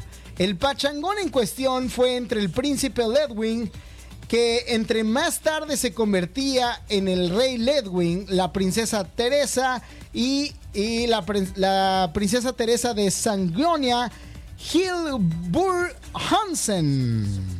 Ándale. el español Ay, ay, era, ay, ay. eh, era Tere de Sajonia y ya, ¿no? No, no, no, no. Definitivamente era. Teresa de Sanjonia de Hilborn De- de-. Señor. De las hamburguesas, digamos. Oye, lo que pasa es que sus papás ya andaban borrachos Ya cuando le pusieron el nombre. ¿no? Ya andaba con Ya andaban al- borrachos. Alto octanaje ya. Oye, ¿cómo se llama tu hija? Hilbert Hansen. Ya anda, se le trababa ya y la. Teresita. Sí, ya, ya andaban, ya andaban Señor, tomadones. Bájese de su, de su Volvo, por favor. Michael, Michael. Sí, lo bajaron de su Volvo y ahí nació su bebé en la calle. Sí. Oiga, ¿cómo le va a poner a su hija? Hilbert Hansen.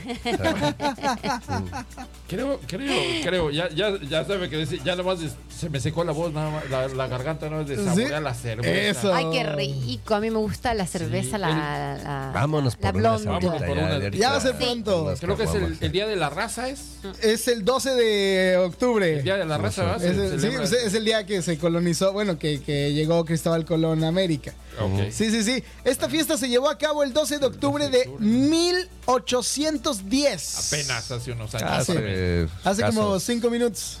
Así es. Oye, y toda la gente que vivía en Múnich fue invitada a un campo frente a las puertas de la ciudad, mismo que más tarde sería conocido como el Prado de Teresa o el Tiersenweise. Algo así, ¿no? Sí, es ¿El que- Prado de Teresa No, o el es- Es que mira, una cosa, alemán. espérame, espérame, una cosa es pronunciar en inglés y otra en alemán, ya no es manches. en alemán. Es como sube página Pretugenragen, o sea, es, como- es lo único que yo sé decir. No, es que aparte para pronunciar en alemán necesitas estar como enojado, ¿no? Es como... Ah, Sí, Ah, ¿Por qué te ve fuerte y no se rajen? sí, No, sí, pero salud. ¿cómo se dice? Prosit. Prosit. Prosit. Salud. ¿Salud? Sí. Sí, creo que sí. ¿En en alemán? Bueno. Prosit. Lo voy a volver a pronunciar por- Échale, pero échale. enojado. Échale, pero, échale. pero miren mi, miren mi cara. Ok. Ahí está. Sí, salió como berlinesco, ¿eh? Sí, ¿verdad? El, Sí, el- sí. el Te acento, ves muy, sí. muy alemán. Y bueno, como la celebrada les gustó muchísimo a todos. Claro. Y todo el mundo se la pasó, pero mira, echándole al tarro durísimo, empinando el codo por todos lados. Pues nada más ni nada menos que este Oktoberfest, pues se puso, se puso sabrosón, ¿no?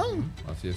Les gustó muchísimo y decidieron celebrarla año, al año siguiente con expos ganaderas, económicas, Ándale, desfiles pues. y hasta una carrera de No, caballos. pues la feria de Texcoco ya Sí, en la- Alemania, exactamente. ¿eh? Ya, o sea, sí, ya, la feria ya, de Texcoco es una sí, copia barata del Oktoberfest. no, no. La feria de San Marcos. La Ándale, madre de todas las Hola. ferias. Es la que dura más.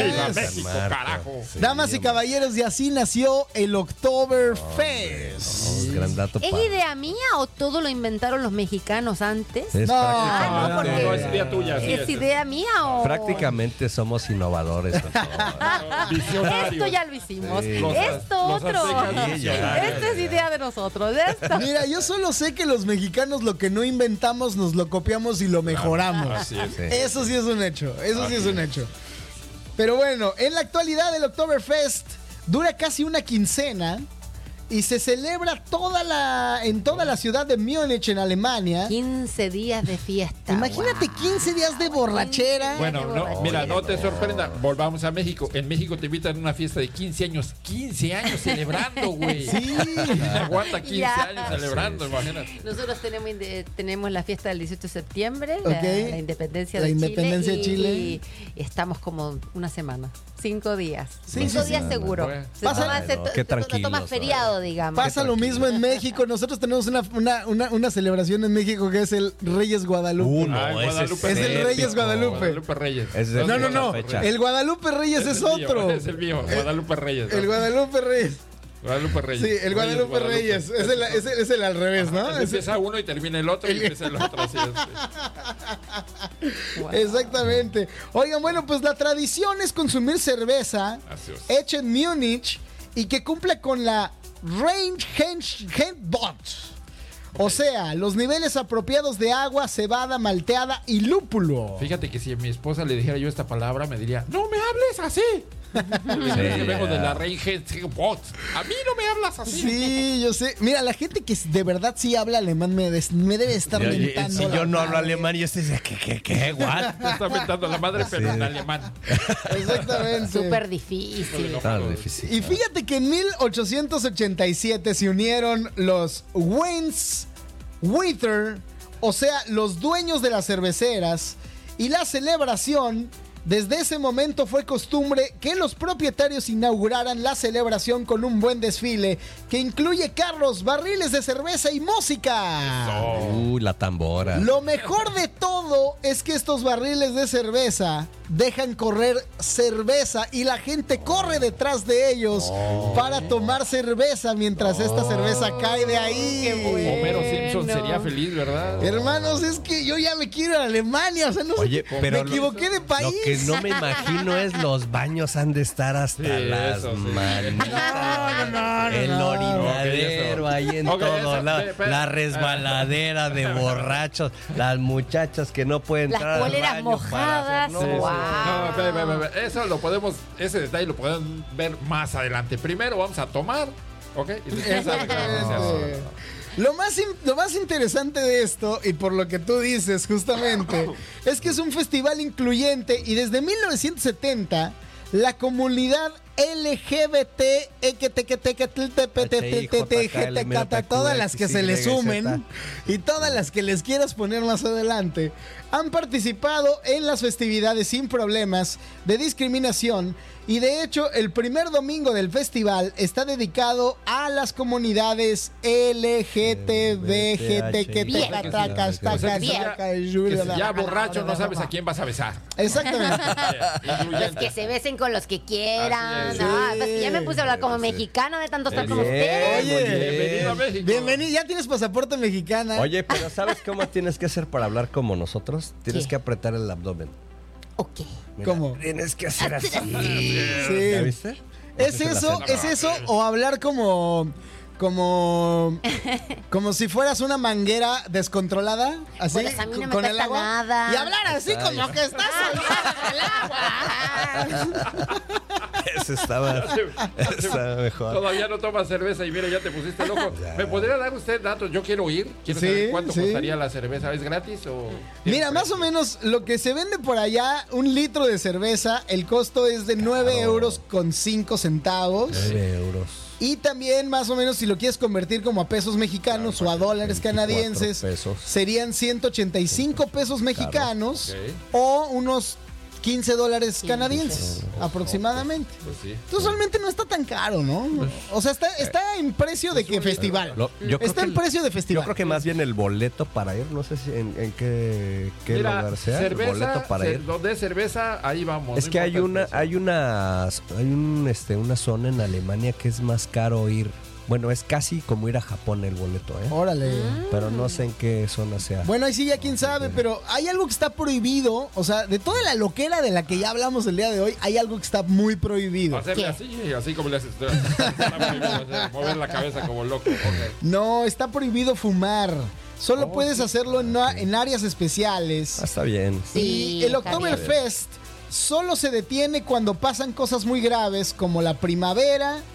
Perdón, como la primera. La primavera, gravísima, Las graves. terrible. No, imagínate. la primavera, que no, No, no, no. Qué feo está eso. Me no. refiero a cuando la primavera, Oye, que- que se apellida Vera, Sí, o sea, la la prima que se apellida Vera. Ya borracho te pones como burro en primavera. No, eso sí es peligroso ya. ahí. Es que, es que ya cuando alguien está como burro en primavera No, llega ya. y. Y luego la diversidad, pues a quién sabe cómo te va. ¿Qué pasó? ¿Qué pasó? ¿Qué pasó? Yo lo voy al Necaxa, ¿no?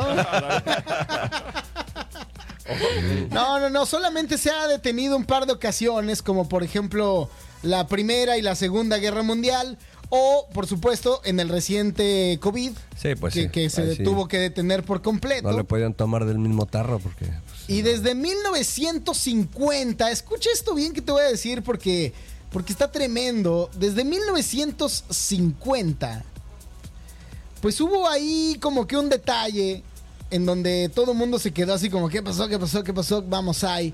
La tradición es que el alcalde de Múnich abra de golpe de mazo el grifo cervecero al grito de ¡Snap! Snap. Ah, Snap. Snap. Así. Algo así como, órale, hijos de su re... Que es lo mismo, que es lo mismo a está abierto y que comience la fiesta. Ah, qué súper pragmático. Y en ese momento todo mundo grita en euforia y todo mundo se toma una cerveza de un solo jalón. Es que no me sorprende porque es el alemán es así. ¡A chupar! Es eso, Sí. es eso. Sobre todo nuestros amigos del LGBT, que también le entran ahí a la chupadera, también, ¿no? Sí, sí. Bueno, pues como cada año en el recinto de Múnich se consumen entre 6 y 7 millones de eh, litros de cerveza y alrededor de 500 mil salchichas. Ah, porque también se come. Qué rico. También se Que- come. Que, también se come allá. Ya lo habíamos mencionado desde hace rato que se come mucho salchicha. Al principio del festival. Sí, al principio del festival es Al cuando más se consume. después. Ya habíamos Es dicho que desde 1970 Sí, que... ya, ya, ya. Es como que hay la diversidad, pues ya ahí este. Y bueno, pues ahí está nada más y nada menos toda esta... Gran dato, ¿eh? e- es- estos datos del Oktoberfest. Yo sí voy a llegar a pantallar. A ah, que no Sa- sabían que se hace un orinadero en octubre allá. ¿Saben qué es lo más divertido del Oktoberfest? que se celebren muchas partes más- del mundo. Hay algo más divertido que. No, no, no, que, que se celebren en muchas partes Acá del también mundo. tenemos el Por Oktoberfest. supuesto, y, y es la próxima Y semana. entre este yo voy Ah, a ir, qué vamos. perrón. Vamos, Vamos, todos juntos. vamos. No, y, qué bueno vamos. que vas a estar aquí para que nos vayamos a A estupidizar ver, pero, pero, pero, correctamente. pero acuérdense, solo quiero aclarar que va a haber un evento donde va a estar Sarmat y no nos va a dejar tomar. No, no, no, pero, pero el evento de Sarmad es el 5 de octubre. Ah, aquí- ¿Dónde va a ser el evento de Sarmat? Aquí mismo, en Radio Centreville 102.3 FM, vamos a tener a Sarmad en un concierto privado pero abierto al público. Ok. ¿Por qué digo privado y abierto al público? Porque es de cupo, limitado. limitado. Solo vamos a tener el acceso como para 60 personas aproximadamente. Y es un evento en donde Sarmad nos va a cantar música Sí, de... de, de meditación y de sanación. Exactamente. Qué. Música bien bonita. Música de meditación, sanación y para encontrarte a ti mismo. Sí, sí, sí, Porque no, hay te- muchísimas personas que no se han encontrado a sí mismo y que también tienen problemas de ansiedad y tienen problemas de depresión. Y Sarmad está enfocado en su música para, para encontrarnos de esa forma. Y sabes que es bueno también darse un tiempo para uno también. Claro, uno sí. necesita este, Claro que estos sí, momentos. sí, sí, Sí, claro. por supuesto. Importante. Y yo los quiero dejar invitados a ustedes también para que vayan el próximo miércoles. A ver, el cuéntanos. miércoles 5 de octubre voy a estar tocando en el Bar Pelícano porque yo soy DJ residente de ese bar club. Pueden ir, picar ok. alguna cosita, tomarse alguna cerveza Este, si quieren también. Eso de picar, no estoy muy seguro, pero sí Ah, podría. bueno, Es como bueno, probar, bueno. una Probar, cerveza. Ah, Ok. probar. probar. Ah, ah, Ya probar. está. probar Ah, una probar. cerveza o la noche del vino, qué sé yo, y yo voy a estar Ah, musicalizando Mira, de- la noche desde las 9 de la noche hasta Ah, la pues 1 de la saliendo del mañana. evento de Sarmat. Club Pelícano, Nos próximo miércoles. De 5. hecho, algo que me contó, mira, es que lo que pasa es que Laurita es una amiga mía muy cercana. Y a mí me contó que venía, Laurita viene a alinear sus chakras con Sarmad. Sí. Y después se va a Pelícano. Entonces, después de que nos, Ah, después de que vengamos para acá, nos, Nos vamos, a vamos a ir ver para allá. toda la fiesta. Nos vamos, Nos a vamos a ver a Laurita a parranda. tocar. Y parranda y parranda y parranda el Como miércoles. fiesta de pueblo. Sí, Así de aquí matamos guajolote allá cerdo. Como si fuera Oktoberfest, Sí, pero, pero desarmada y Laurita. desde el 5, así es. Oye, así que tengo dos canciones que quiero presentar en este momento. Una de ellas es una canción que me pidió Laurita desde hace rato, que es una canción que se llama Discoteca, que es una colaboración de I'm Chino junto con Pitbull. Sí. Y la canción se llama Discoteca, es un, es un remix del DJ Max Herrera. Y la vamos a escuchar en este momento a través de la frecuencia de Radio Centreville 102.3 FM. Aquí en Not Insólito. Es una petición de mi queridísima Laura. ¿La puedes presentar, Laura? Max Herrera, un DJ chileno muy conocido que Sí. ahora está radicado en Miami y compitió, fíjate, para eh, eh, quedar seleccionado dentro de varios, varios, varios eh, DJs que participaron en ganar este remix. Él salió elegido dentro de como 200 participantes y sacó este remix. Así que yo lo quiero felicitar en nombre de todos nosotros porque es un chileno que la está rompiendo chileno. En ¿no? Miami. Se trajo a su mujer y a su hija y es bueno también valorar Qué los bueno. talentos Muy bien. de personas como nosotros que han salido y la están rompiendo Qué fuera bueno. de su país. Claro, porque al final claro. estar fuera de nuestro país nosotros sabemos lo difícil que es y el vivir fuera de tu lugar es solo para valientes. Así Sí, que sí. bien Max y aquí Pues está. qué bueno, qué bueno que Chile por delante y que lo esté rompiendo por todos lados. Muy bien, vamos a escuchar esto. Se llama Discoteca y lo escuchas en... Radio Centreville 102.3 FM, no te insólito. Nos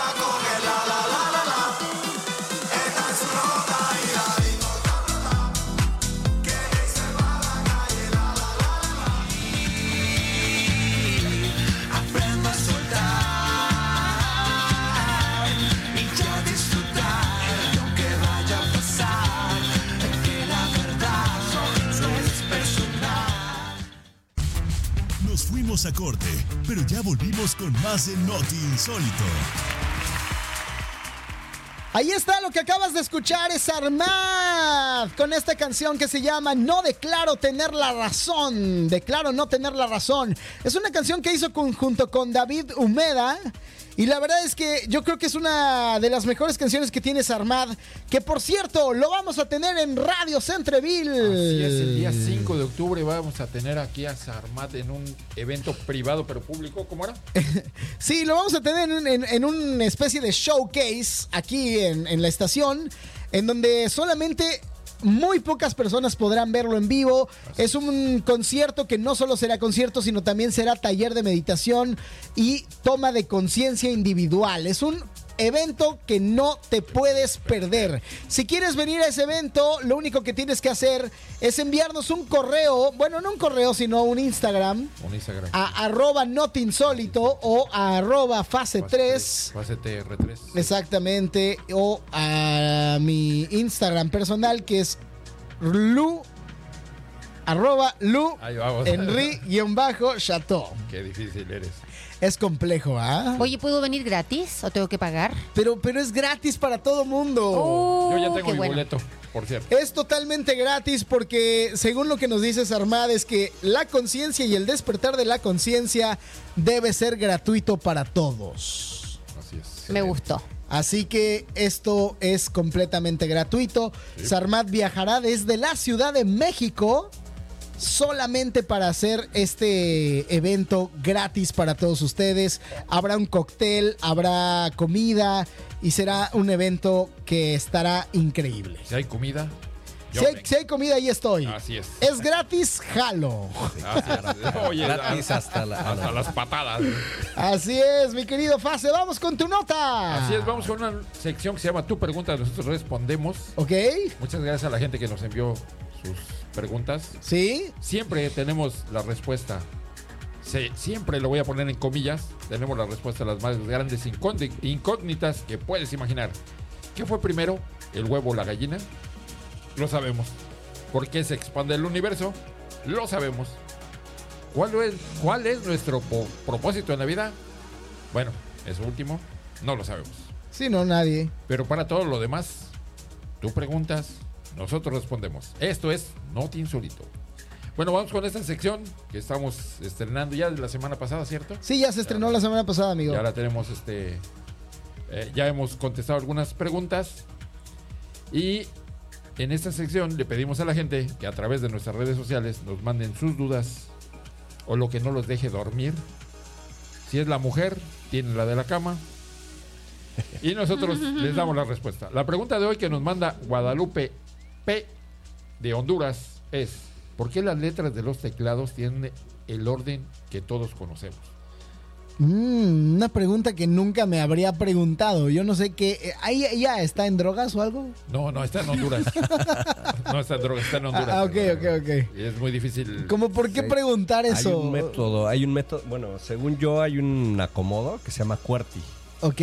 pero eh, de hecho las personas cuando utilizan mecanografía, Sí, tiene que ver con la mecanografía, ¿no? que Y, ver y- y la que de hecho, de, de hecho te, te enseñan a, a que el dedo índice solo debe pulsar el 7, la U, la J, la Es lo M mismo, y de ahí hacia abajo. hacia el pulgar. Bueno, ahí, es. la- la- el asunto viene así. Quienes crearon las primeras máquinas de escribir estaban obsesionados con la similitud del teclado con las ma- con- de estas máquinas con los pianos. Por lo tanto, la mayoría de las máquinas tenían entre 8 y 10 filas. Pues se, se necesitaban teclas para las mayúsculas, ya que las teclas de las mayúsculas no se habían inventado. O sea, solo teníamos minúsculas. La mayoría de esos primeros teclados se ordenaba en el estricto orden alfabético. Entonces un estadounidense llamado Christopher Latham, y lo voy a dejar así porque yo para pronunciar en inglés soy muy malo, Christopher. Christopher Nation, fue el inventor de la primera máquina de escribir comercial en 1873. Él descubrió que el orden alfabético de las teclas que accionan este eh, que accionaban un pequeño martillo que imprimía la letra sobre el papel producía un atascamiento en la máquina. En otras palabras, aunque la velocidad de escritura era rápida, la velocidad de retorno del martillo era lenta y eso provocaba el atascamiento. Entonces este tipo, este Scholz era su apellido, Scholz, Christopher, consultó a su hermano, que era profesor, quien desarrolló la idea de, las, de que las letras más utilizadas deberían ser más separadas o en posiciones de más difícil acceso. Así los hermanos, bueno, el hermano de, de- de- de Christopher y Christopher crearon el teclado QWERTY, que, que es del que estabas hablando, que usamos en la actualidad, mismo que toma su nombre de las seis primeras letras de la primera fila, Ya. QWERTY. Ujú. El verdadero objetivo de este orden era evitar el atascamiento de, la- de estas teclas. En la época en que Christopher presentó el teclado fuerte, incluso los dactilógrafo- dactilógrafos más expertos utilizaban dos dedos, así como yo, cuando escribo la, con la máquina de escribir. Bueno, que ya no se usa prácticamente. Consciente de la resistencia de los consumidores a los cambios de los productos, Christopher convenció a sus clientes de que el orden de su nuevo teclado respondía a principios científicos, o sea, les vendió humo. La verdad es que era exactamente lo contrario. El orden del teclado que inventó Christopher exigía mover mucho los dedos sobre el teclado para escribir las palabras más básicas. Duda resuelta, recuerden, si tienen alguna pregunta curiosa sobre cualquier cosa en nuestro universo que no los deje dormir, mándenmela y la pueden mandar a arroba notinsólito, arroba fase TR3 en Instagram y al de Henry que me cuesta mucho trabajo decir. Lu Henry-Chateau. Muchas gracias. Este, y bueno, eso sería todo. Muchas gracias a nuestra amiga de Honduras que me hizo favor, Guadalupe, de hacer esta pregunta. Muy bien, así es. Pues a toda la gente que nos quiera mandar sus dudas, ya lo saben, envíenlo a arroba notinsólito. Mientras tanto, nos vamos con la siguiente nota que le toca a mi queridísima amiga desde Chile. Escuchen por favor esto, porque ahora llegó la hora del... mm, la hora del... uf, Ay, cabrón. La hora del... Sí. Oh my wow. Llegó la hora de hablar de sexo con Sexo Orientando. Aquí solo en No Te Insólito. El momento aquí, chicos, prepárense, sabrosón. Cachondón, el momento ricolino, el momento de no te insólito, el momento calentón. ¿Por Ya qué no me- Ya me está decirlo? temblando la mano.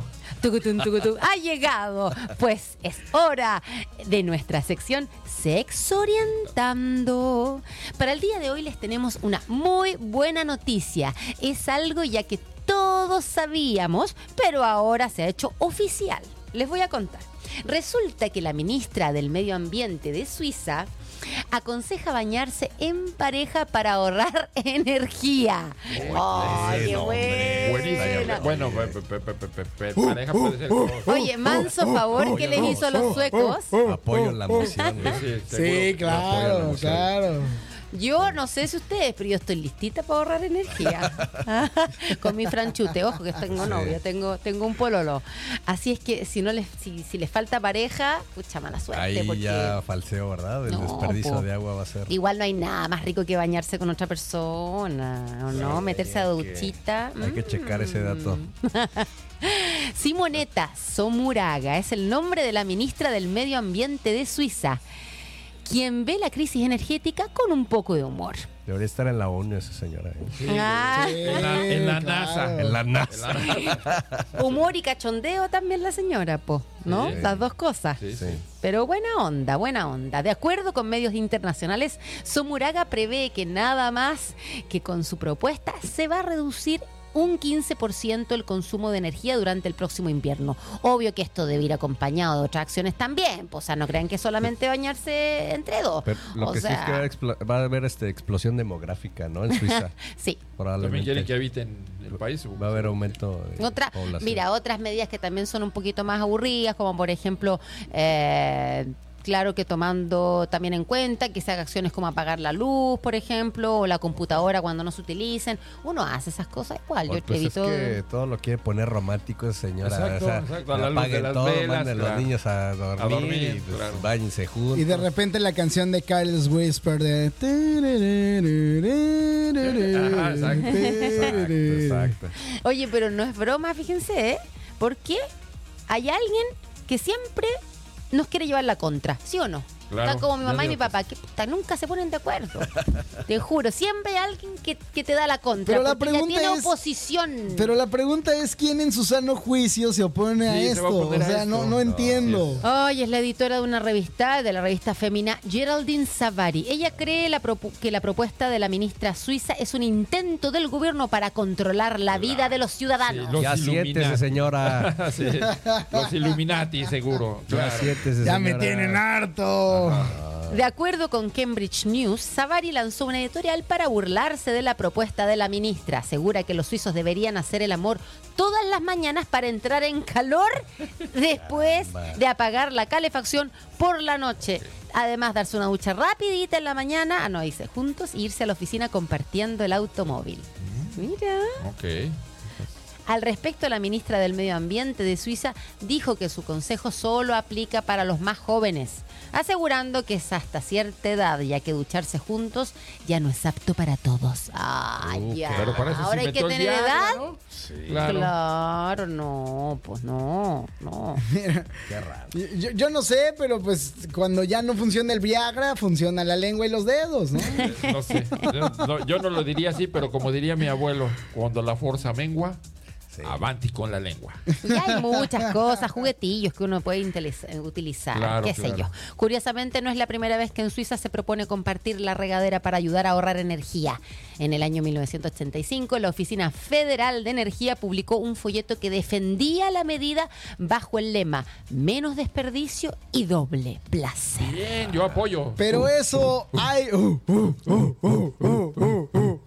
Oye, pero eso hay que remarcarlo. Ahí se debe de decir menos desperdicio y doble placer.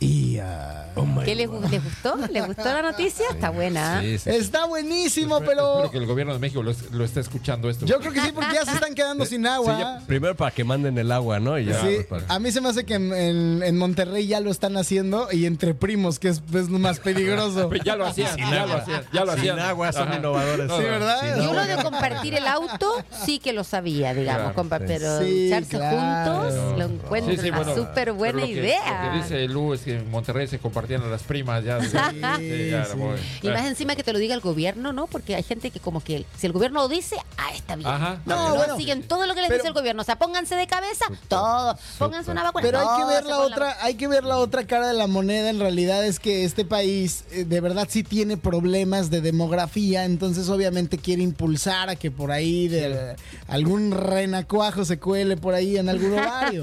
Sí, por Sí. supuesto. Estaría bueno para- también aquí para Quebec. po, ¿no? También Que para aquí Quebec, niños. que también aquí faltan bastantes chamacos. Sí. Pero bueno, Porque quieren, mi reina, ¿no? ¿Por qué? ¿Cómo dice? Porque no quieres, mi Porque Lupe. el quieres, mi. Lupe, así es. Se los cuento. chicos, ya son las 11 de la noche con 16 minutos. Ya casi nos vamos, pero nos vamos con la última nota del día. Y la nota en este momento se intitula Un día como hoy. Así es. Ya lo dijo un gran sabio, para entender nuestro presente y futuro hay que echar un vistazo a nuestro pasado. Así que, checa qué pasó un día como hoy en Noti Insólito. ¿Qué pasó un día como hoy, pero de hace años anteriores?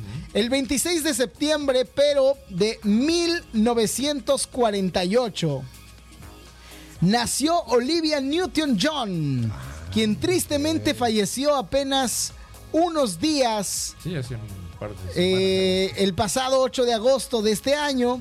Y Olivia nació en Cambridge. Y un dato que pocos saben es que su abuelo materno fue el físico matemático alemán Max Born, que tuvo el Premio Nobel de Física de 1954.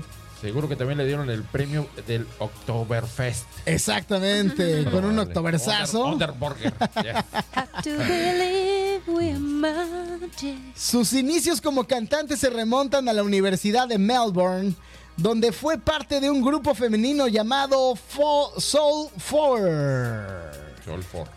Su primer álbum, If Not For You, grabado en 1971, llegó a los Estados Unidos y consiguió tres sencillos de mediano éxito.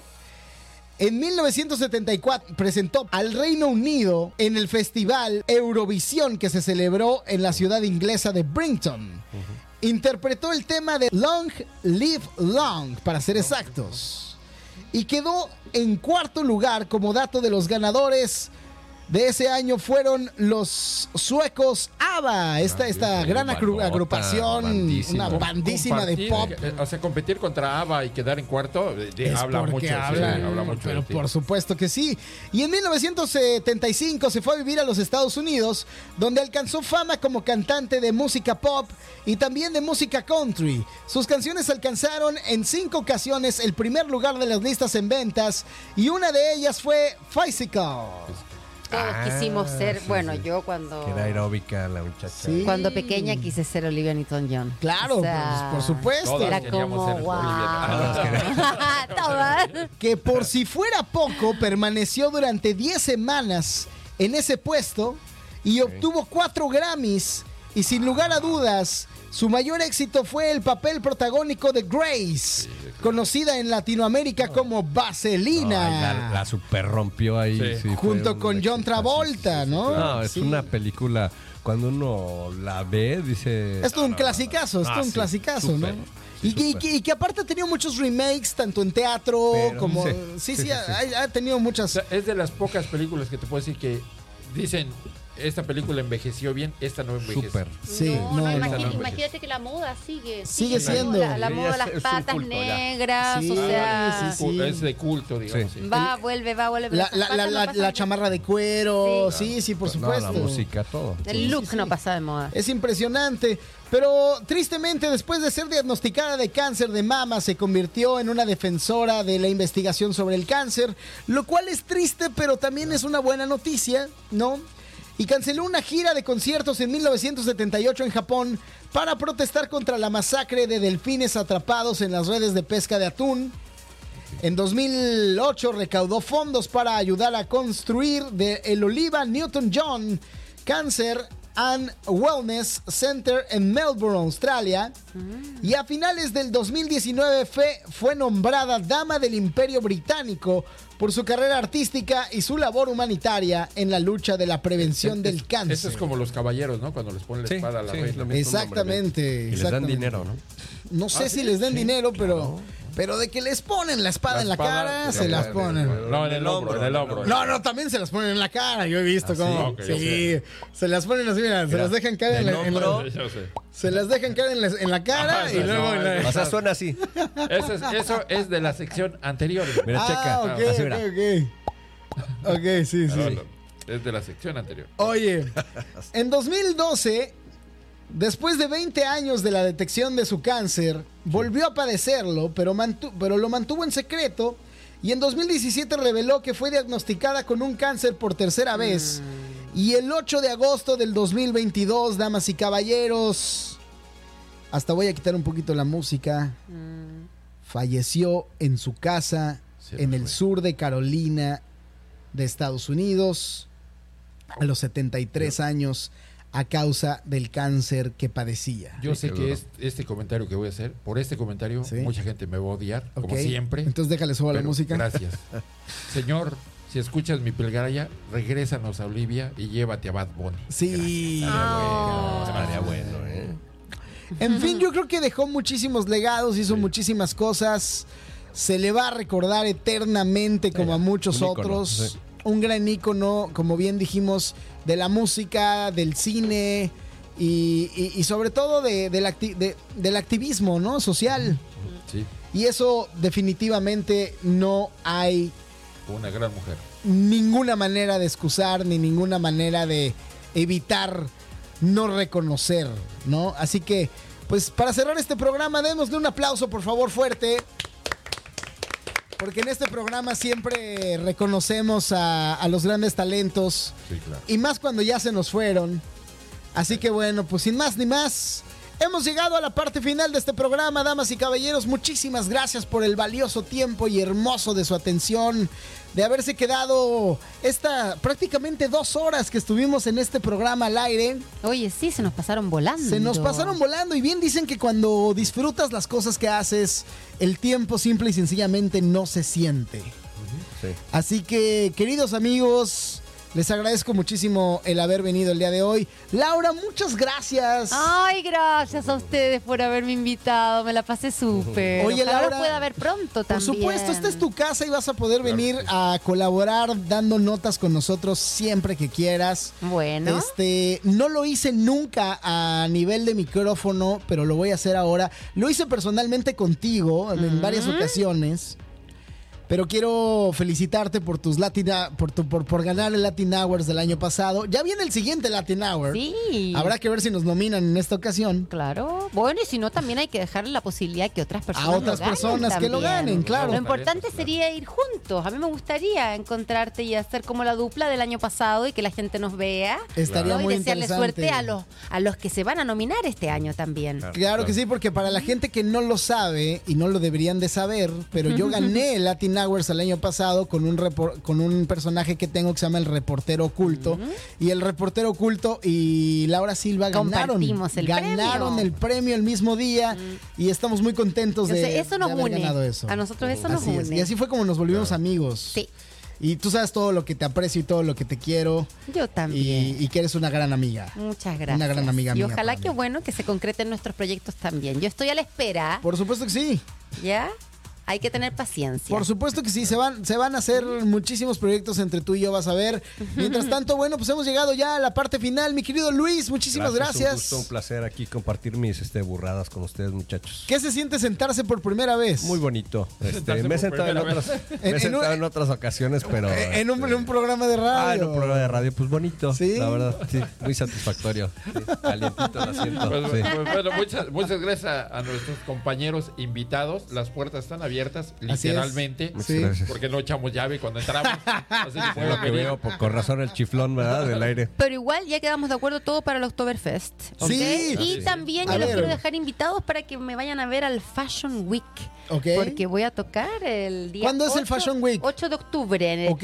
Music So Fashion, Fashion So Music. Ahí voy Oye, a pues la estar yo próxima semana tocando la el after tenemos. party. Súper La próxima ocupada. semana la tenemos súper ocupada. Viene Sarmat, viene el Fashion Week. viene el tenemos que Oktoberfest. turistear a Luis. Sí, no, no, no. hombre, o sea, por Ya No, o voy a tener no que renunciar al trabajo. Agenden, agenden. Vamos a sacar las agendas, por favor. Claro. mándanos, mándanos las invitaciones y seguro Ya vamos a estar ahí. hacer mi itinerario, nada más he ido al Walmart, muchachos.